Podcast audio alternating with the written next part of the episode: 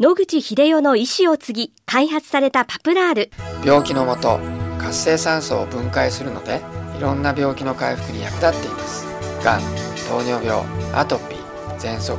諦めないで使ってみるといいですよ。健康飲料パプラール。お問い合わせは武蔵野製薬で検索白川先生おはようございおはようます。ございます今週もお話をどうぞよろしくお願いします。しくお願いします今日は温熱治療のお話を伺います。はいこれまで、えーアトピー性皮膚炎に温熱治療が効果があはいるというお話を伺いました。他にもですね、どんな病気に温熱治療が効果を出すのかちょっと教えていたはいだきたいです。えー、まずですね、はい何にでもというと嘘だって言うかもしれませんけども、温熱治療は何してるかっていうと、体温を上げるっていうことですね。これは人間の活動を維持し、病気を予防するという意味では、普遍的に重要なことです。どうしてかっていうと、当然あの人間は遺伝的にその病気になる遺伝子を親から引き継いでるわけですね。糖尿病のお父さんから糖尿病の遺伝子を引き継げば自分も糖尿病を発症する危険があると。こういうことになります。その遺伝子が悪化してしまうと生活習慣と相まってその病気になってしまう。一方で糖尿病の遺伝子を持っていても基本的に糖尿病ってのは糖の取りすぎですから例えば食事のきちっとしたコントロールをしていればならないわけですね。その遺伝子を持ってる人でも十分たくさん量の炭水化物をとってもならない人がいます。これは糖をきっちり処理できるだけの生命反応があるということになります。私、糖尿病の専門家ではないのですが、糖尿病の患者さんからよく相談を受けます。そういう人に限ってお酒も飲みたい、あれも食いたいっていうそういう人が多いんで、まあ、食事制限をするとか運動しなさいと言っても、なかなか、あの、きっちり徹底できないですね。そういう人に何食べてもいい、何飲んでもいいですよというと、まずびっくりします。ただし、毎日10キロ歩きなさいと。これを命じるわけです。で、本当に今まで20人ぐらいの方に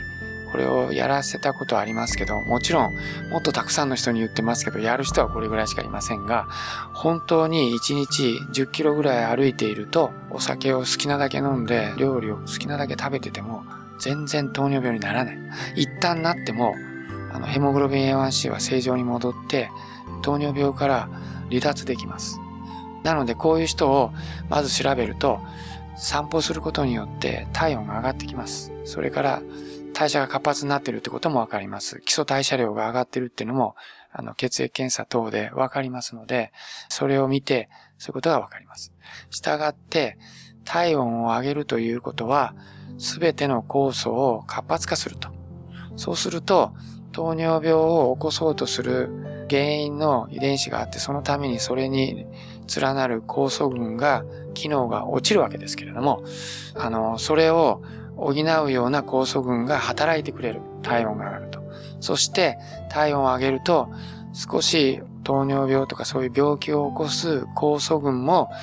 活性の率が普通より上がってくると。これらの相乗効果によって、その病気が防がれるということがよく知られています。したがって、温熱治療をすべての方々にお勧めしている理由は、もちろんアトピー性皮膚炎、あるいは喘息の方にも有効ですが、それ以外にも非常にいろんな病気の方、あるいはそれを予防するのに重要です。私は今、末期の癌の専門のクリニックを運営しておりますが、癌患者さんにとっては特に温熱治療は重要です。なぜかというと、癌が進行してくると、癌からいろんな物質が出て体温を落とす働きが非常に進んできます。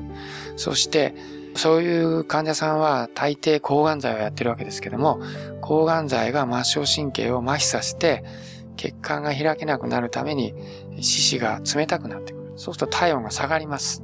こういう患者さんに温熱治療をして、四肢の血流の流れを良くして体温を上げる。そして、遠赤外線を通じて体温中枢を刺激して体温を上げていく。こうすると酵素が活発に動く。そうすると当然免疫系の細胞も酵素で成り立ってるわけですので、働きが2倍、3倍、10倍に上がってくると。体温を0.1度上げただけで、酵素活性は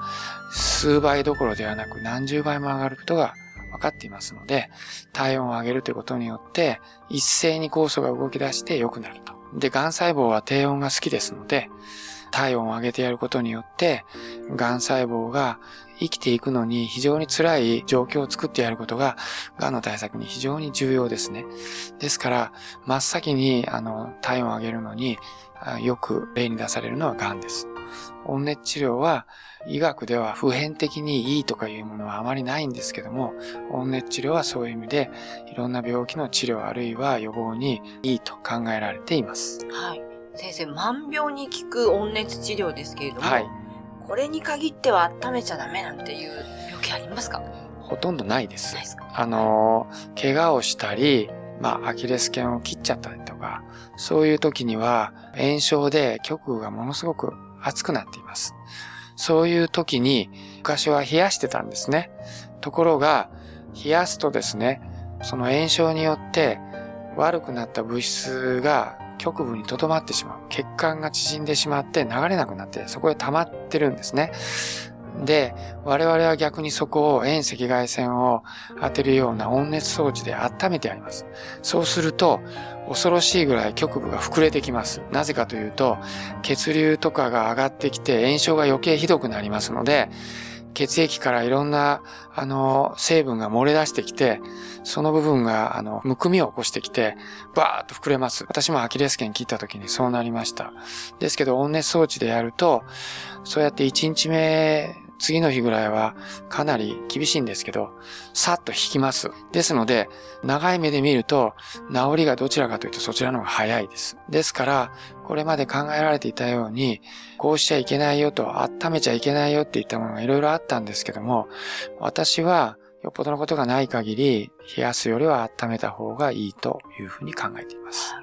ありがとうございます。はい、また来週お話をどうぞよろしくお願いいたします。はい、お話の相手は FM 西東京の飯島千尋でした。諦めないで、末期がん。遺伝子治療、免疫細胞療法、温熱治療。抗がん剤に頼らない最先端のがん治療で生きる希望を。ご相談は東京中央メディカルクリニックへ。電話03-6274-6530。03-6274-6530